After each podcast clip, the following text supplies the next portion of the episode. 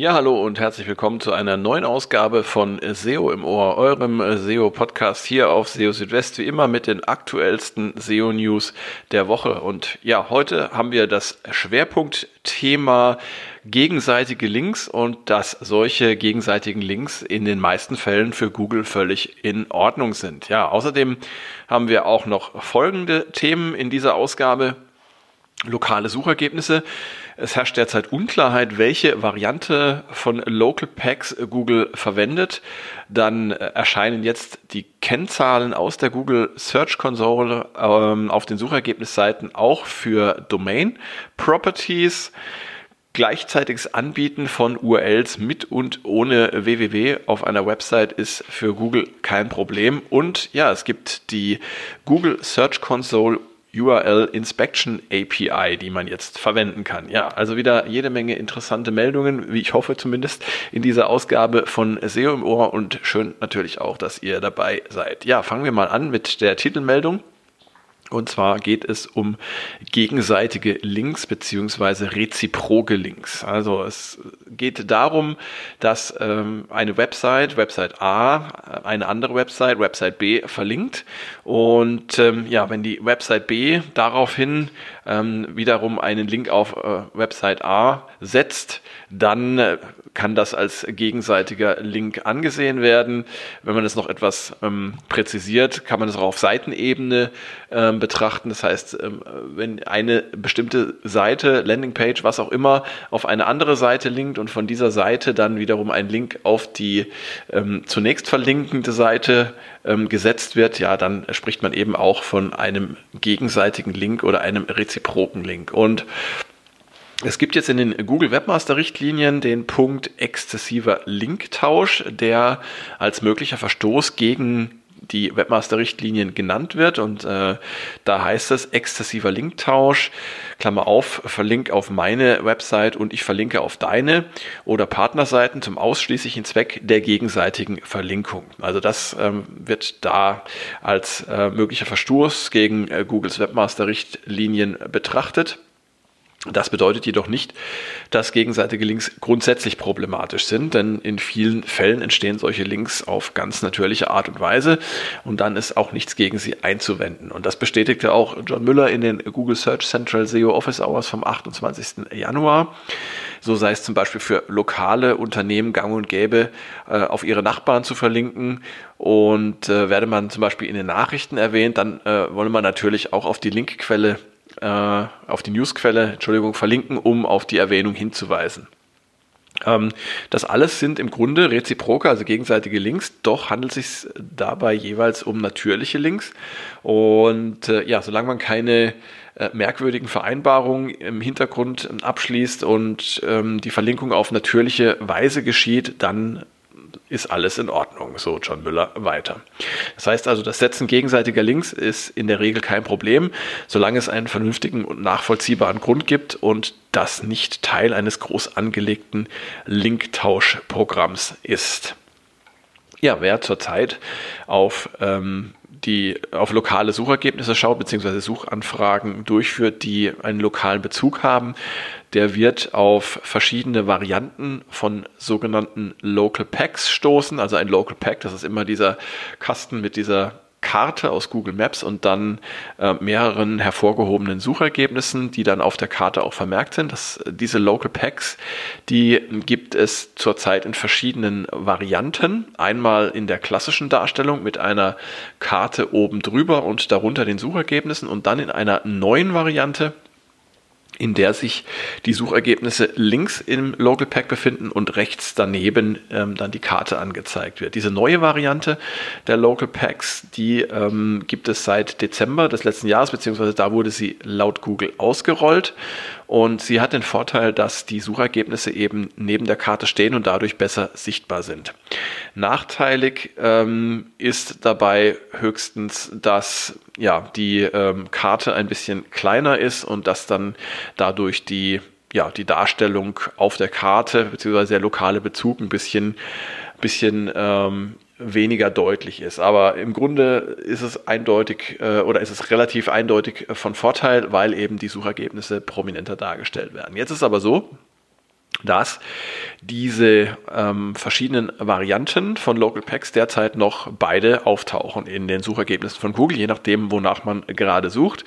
Und ähm, obwohl eben Google im Dezember den Rollout der neuen Variante angekündigt hatte, findet man die alte Variante auch noch, so dass jetzt unklar ist, ob es ähm, beide Varianten zukünftig geben wird oder ähm, ob vielleicht doch eine Rückkehr zur alten Variante stattfindet. Das alles ähm, ist im Moment noch ein bisschen unklar. Jedenfalls ähm, befinden wir uns im Moment in einem gewissen ja, äh, Zwischenstadium oder Schwebezustand. Und äh, ihr könnt es ja selber mal ausprobieren, bestimmte ähm, lokal relevante Suchanfragen durchführen und ihr werdet dann auch auf unterschiedliche Arten dieser Local Packs stoßen. Das ist nur etwas, was mir jetzt aufgefallen ist, beziehungsweise ich bin da ähm, darauf aufmerksam geworden, auch durch einen Tweet von SEO äh, Brody Clark, der ja immer über ja, neue Features, Veränderungen auf den Suchergebnisseiten ähm, berichtet.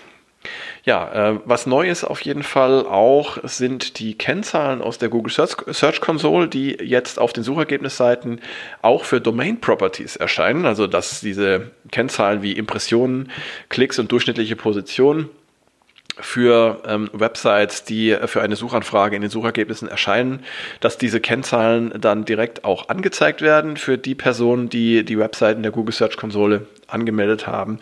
Das ist nicht neu.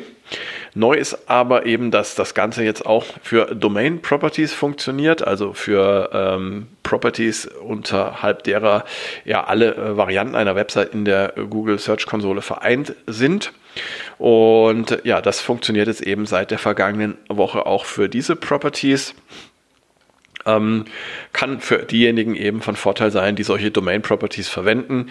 Alternativ hatte man natürlich auch bisher schon die Möglichkeit, zusätzlich zur Domain Property dann für die einzelnen Varianten einer Website, wie zum Beispiel äh, mit www, ohne www oder HTTP, HTTPS und so weiter dann ähm, eigene Properties anzumelden.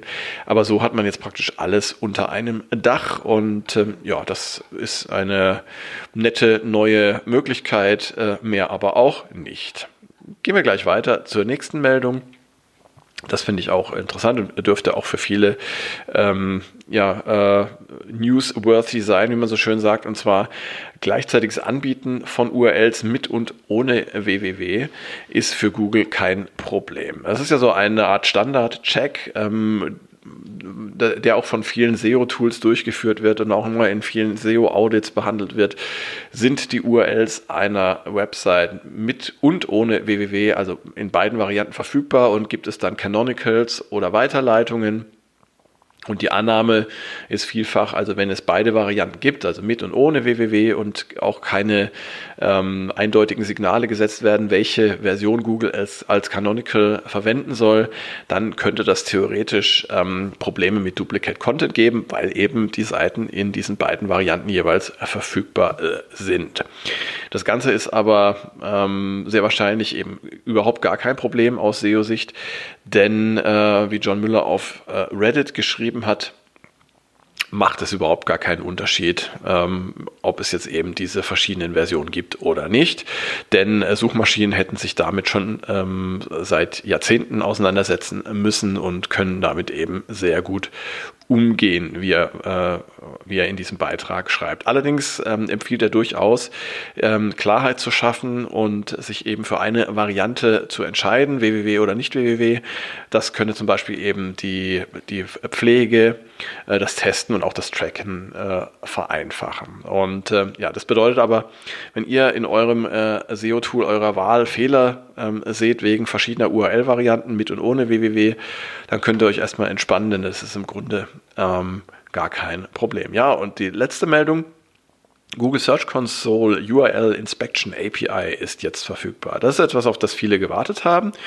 Ähm, diese Search Console URL Inspection API, die liefert nämlich Informationen zu äh, URLs, die per Google Search Console verwaltet werden und ähm, man bekommt dadurch eben ja Informationen auf URL Ebene geliefert, wie zum Beispiel zum Indexierungsstatus, zu Rich Results, AMP, Canonicals und vieles mehr. Und ähm, Google nennt äh, ja verschiedene Anwendungsfälle für diese Search Console URL Inspection API, wie zum Beispiel automatisches Monitoring von URLs durch SEOs und Agenturen, zum Beispiel ähm, bezüglich Abweichungen zwischen definierten und von Google ausgewählten Canonical URLs oder auch das Erstellen von Plugins und Erweiterungen für Content-Management-Systeme, um äh, Diagnosedaten auf Seiten- oder Template-Ebene abzurufen so können zum Beispiel wichtige Seiten regelmäßig kontrolliert werden, um auf diese Weise Problemlösungen zu priorisieren.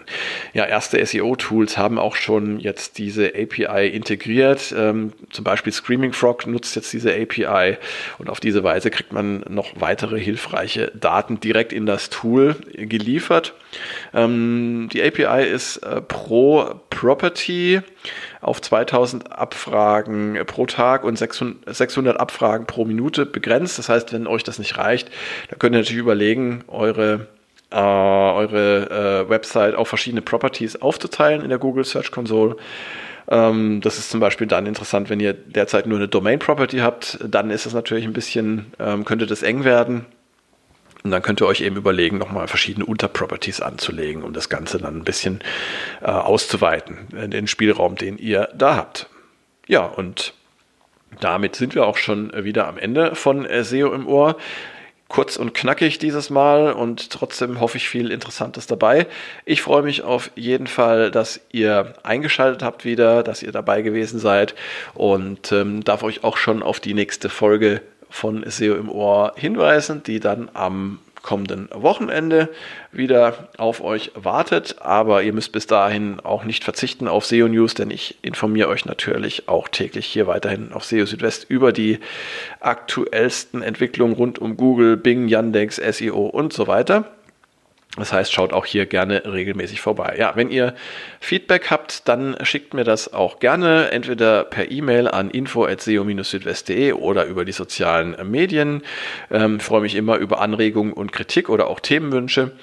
Und ja, ansonsten verbleibt mir nicht viel mehr, als euch einen, äh, ja, eine gute Zeit zu wünschen, ein schönes Wochenende, je nachdem, wann ihr das gerade hört. Und freue mich auf euch beim nächsten Mal. Bis dahin, ciao, ciao, euer Christian.